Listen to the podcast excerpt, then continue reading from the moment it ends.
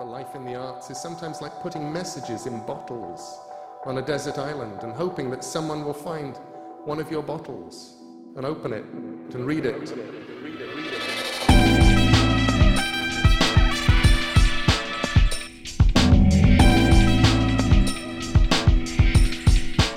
Kunst und Köpfe. Neues aus der HFG auf Campus Radio Karlsruhe. Hey und herzlich willkommen zur allerersten Folge von Kunst und Köpfe. Ich bin Beo und treffe in diesem Podcast Menschen, die an der HFG Karlsruhe studieren, forschen oder schon ihren Abschluss gemacht haben. Ich möchte euch einen Einblick geben in das Geschehen an der HFG in Kunst, Design und Theorie. Für diese Folge habe ich mich vor ein paar Monaten mit der Absolventin Carolina Sobel getroffen, sozusagen der erste HFG-Kopf. Carolina hat Medienkunst studiert und sich in ihrer Diplomarbeit mit der LGBTQ-Szene in Warschau beschäftigt. Ein aktuelles und politisches Thema, oder? Am besten erzählt Carolina das mal selbst. Mein Name ist Sobel Carolina. Ich habe äh, an der HFG Medienkunst studiert. Äh, habe ich meinen Abschluss im April 2019 gemacht. Äh, Medienkunst habe ich studiert, wie gesagt, mit Schwerpunkt Fotografie. Und ähm, genau, bei deinem Abschluss hast du dein Diplomprojekt gemacht. Und das heißt, if you are okay, I am okay. Was hast du da genau gemacht? Äh, in meiner Diplomarbeit, in meinem Abschlussprojekt, äh, habe ich eine Rauminstallation geschafft. Äh, die habe ich in Polen fotografiert meistens. Ich drucke mich aus mit Fotografie meistens. Und innerhalb ein paar Monate habe ich polnische LGBTQ-Szene abgebildet, erforscht und die Menschen, die ich da in Polen, in Warschau, Hauptstadt äh, Polens in Warschau, habe ich fotografiert. Die Leute, die ich da getroffen habe, habe ich alle interviewt äh, und abgebildet mit einer Intention, solche Intimität nachzustellen. Äh, private Gäste, ich habe es gesucht, private Gäste, die ich abbilden konnte und das war immer in äh, eine nähe Kollaboration mit den mit die Leuten. Die Leute habe ich durch verschiedene Kanäle kennengelernt. kennengelernt. Äh, das war auch ein Gay-Portal, Gay-Dating-Portal, Portal Grindr äh, oder auch durch Facebook, durch Bekannten, durch Freunde, durch Instagram habe ich auch meine äh, Kollaboranten äh, getroffen. Äh, und damit haben wir, habe ich gesucht nach dieses private Gästen. Private Gästen bei homosexuellen Leuten in Polen sind äh, ein großes Thema. Äh, Polen ist in Europäischer Union, aber das Gesellschaft in sich äh, ist auch sehr gespalten. Polen ist sehr gespalten. Es ist sehr äh, auf einer Seite konservative Gesellschaft, auf die andere Seite sehr auch offene Gesellschaft, wo auch ganz viele queere Initiativen, aber auch alle anderen Möglichkeiten äh, öffnen sich. Äh, und da habe ich genau gearbeitet mit meinen Kollaboranten von der LGBTQ-Szene mit der Absicht, die private Gäste nachzustellen und in Öffentlichkeit es zu bringen, um mögliche Debatte äh, auch zu, zu eröffnen inwiefern Intimität bei Homosexuellen soll anders sein. Wenn man die polnischen Nachrichten anmacht, nationale Nachrichten, äh, dass die Narrative, die in Nachrichten äh, äh, die Narrative, die in äh, Nachrichten herrscht, ist sehr, sehr stark dagegen und Homosexuelle sind oft mit Pädophilie gleichgesetzt. Und das finde ich ein sehr großes Problem damit. Ähm, deswegen habe ich mich entschlossen, äh, die, in, in, meinen Beitrag in dieses Thema zu, zu herzustellen. Und war es äh, schwierig, Personen zu finden? Ähm, denn auf ein paar Fotos sieht man ja auch die Person, also man erkennt sie. Und wenn du sagst, wenn du die Situation beschreibst in Polen, war es dann schwierig, Leute zu finden, die tatsächlich dann mitmachen wollten bei dem Projekt? Das ist nochmal, wie gesagt, sehr gespalten. Ich habe tatsächlich äh, Aktivisten getroffen, die wollten unbedingt mit mir die Arbeit machen. Und meine Arbeit war schon sehr nah und äh, es bestand auf äh, Negoziationen. Ich bin tatsächlich die Leute gefragt, können wir ins dein Bettzimmer Bilder machen. Deswegen, das war auch schon sehr, sehr nah und viel Vertrauen war da. Das waren oft Aktivisten, die wollten tatsächlich die Arbeit auch mit mir, auch für sich persönlich mitzumachen. Auf anderer Seite habe ich auch Leute getroffen, die wollten auf keinen Fall sich fotografieren, weil haben Angst, dass die ihre Familie wird sie erkennen und äh, war sehr gespalten. Also ich habe sehr auch mit großer Sensibilität bin ich auf die Thema rangekommen. Äh, und manchmal zeige ich dann auch nun Abschnitte, Abschnitte von Körper. Äh, manchmal auch sind das Gesichter, manchmal sind das äh, Porträts ohne Gesichter.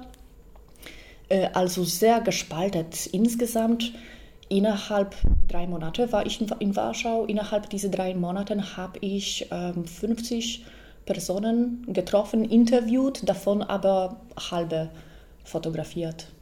In solche intime äh, Intimität, die ich mir gewünscht habe.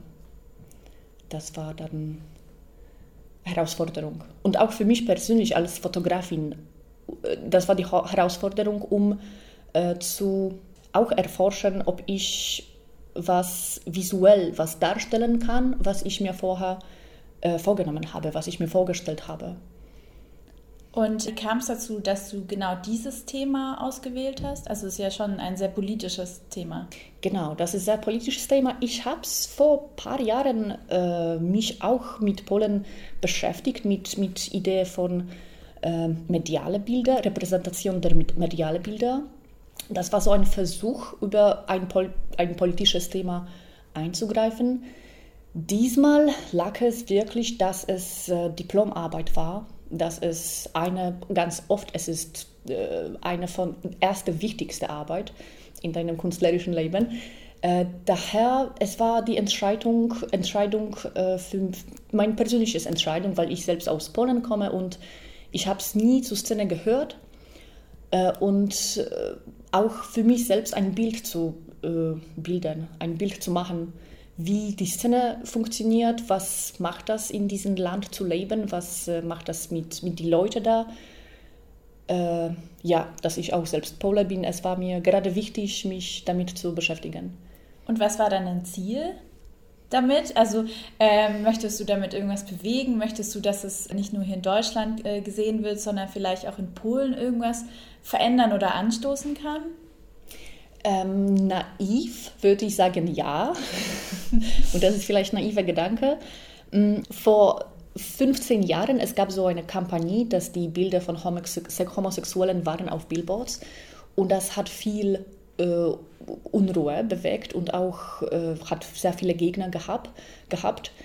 Äh, Polen ist seit 2014 in Europäischer Union. Und in meiner Ansicht, es kommt auch damit äh, ähm, ein, spezifische Werte. Wenn man sagte, wir sind Europäer, es kommen auch bestimmte Werte. Und auf, einem, äh, auf einer Seite wollte ich auch erproben, die, die Werte, wenn so eine Arbeit in Öffentlichkeit kommt. Auf der anderen Seite, es, gibt, es ist viele queere Initiativen in Polen, die passieren.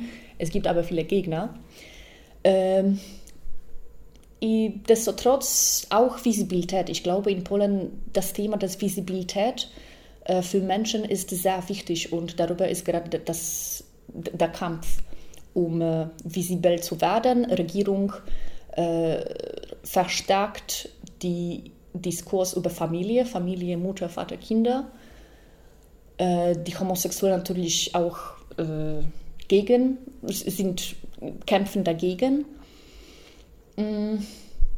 Und ja, für mich das war schon an erster Stelle Visibilität. Und gab es denn dann auch schon Reaktionen auf deine Arbeit? Also du hast ja schon an verschiedenen Orten ausgestellt, also natürlich hier in der HFG Karlsruhe und auch ähm, in Kroatien.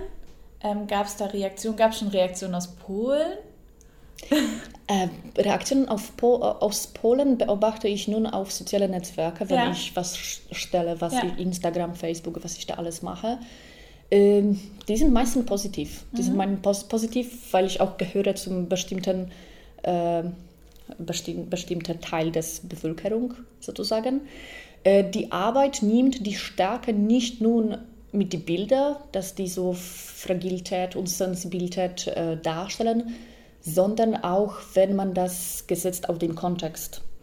In Kroatien habe ich das zum ersten Mal stark meine Bilder, die ich hergestellt habe, kontrastiert habe mit der polnischen Nationalnachrichten.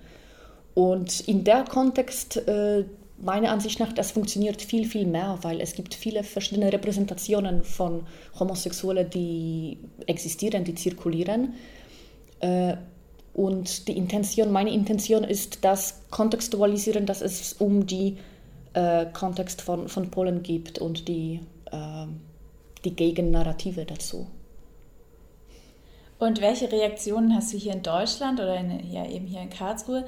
Weil du stellst ja dann schon, äh, also du erzählst ja auch etwas über Polen mit, mit diesen äh, Bildern und mit deiner Ausstellung. Die Leute hier haben ja auch eine Vorstellung von Polen. Also man sieht ja im Fernsehen die Bilder ähm, mit Demos gegen Abtreibung, dass alles konservativer wird, nationalistischer. Und ähm, wie reagieren dann die Menschen hier? Sind die überrascht, dass es da so eine LGBTQ-Szene gibt oder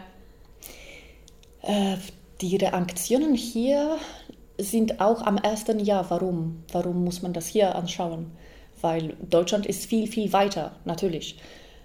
Aber dieses Jahr, in diesem Jahr sind auch viele Sachen äh, während Sommer. Während Sommer in Polen sind auch viele äh, Inzidente gegen, gegen ähm, äh, die Christopher Street Day in Warschau. Das war einzige Stätte, die waren dieses Jahr zum ersten Mal organisiert. Und dieses Jahr ist viel äh, Angriffe da passiert. Und deswegen nochmal in dem Kontext äh, finde ich das wichtiger, mehr nach Polen zu, zu rücken.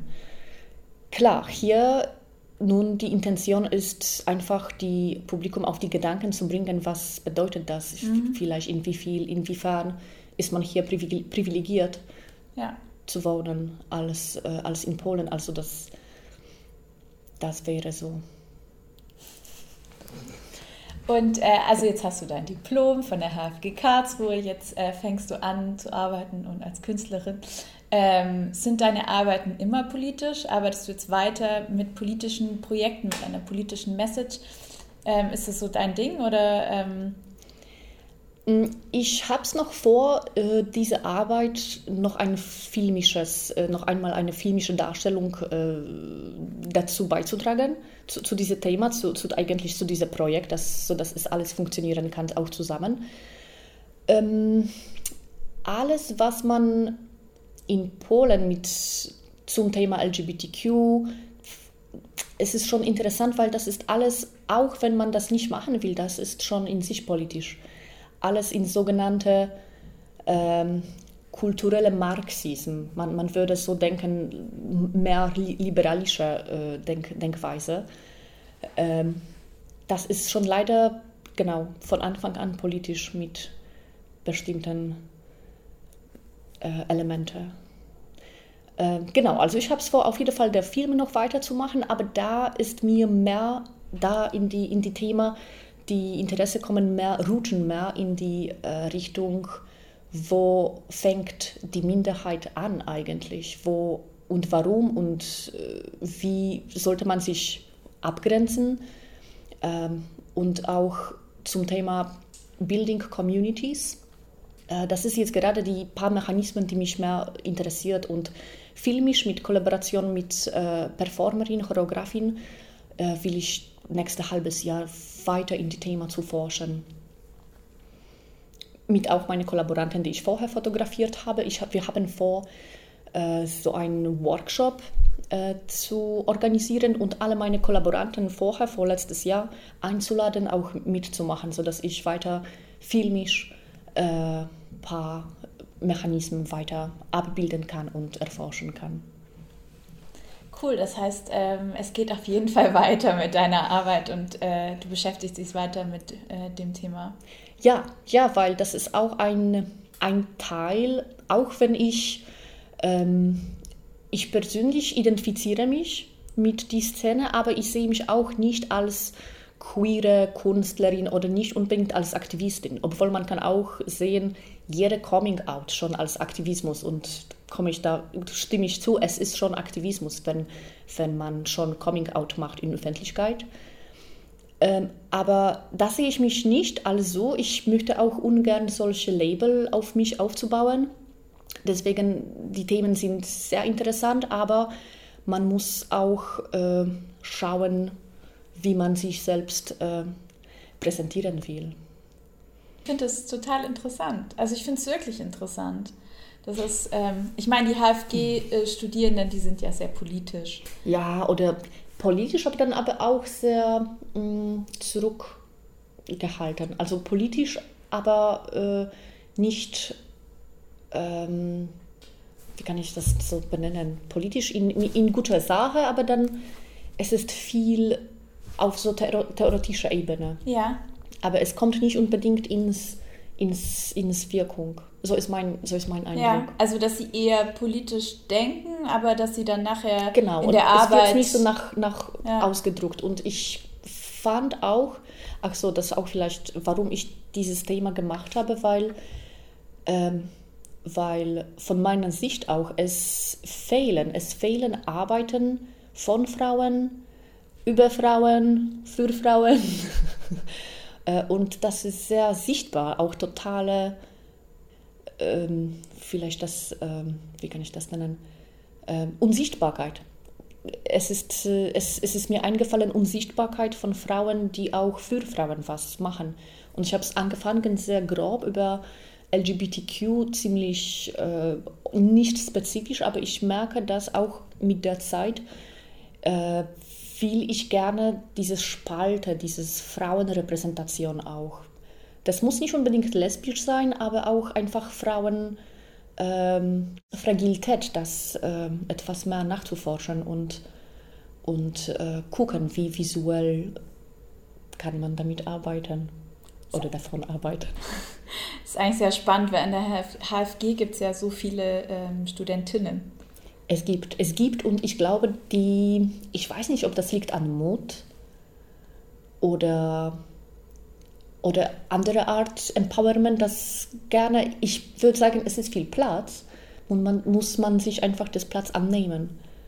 Und äh, ja, als Alumna kann ich gerne sagen, dieses, äh, es ist sehr wichtig, sich zu trauen, zu tun, weil wenn man es einmal getraut hat, es ist schon ein großes Schritt und man wird immer Support finden.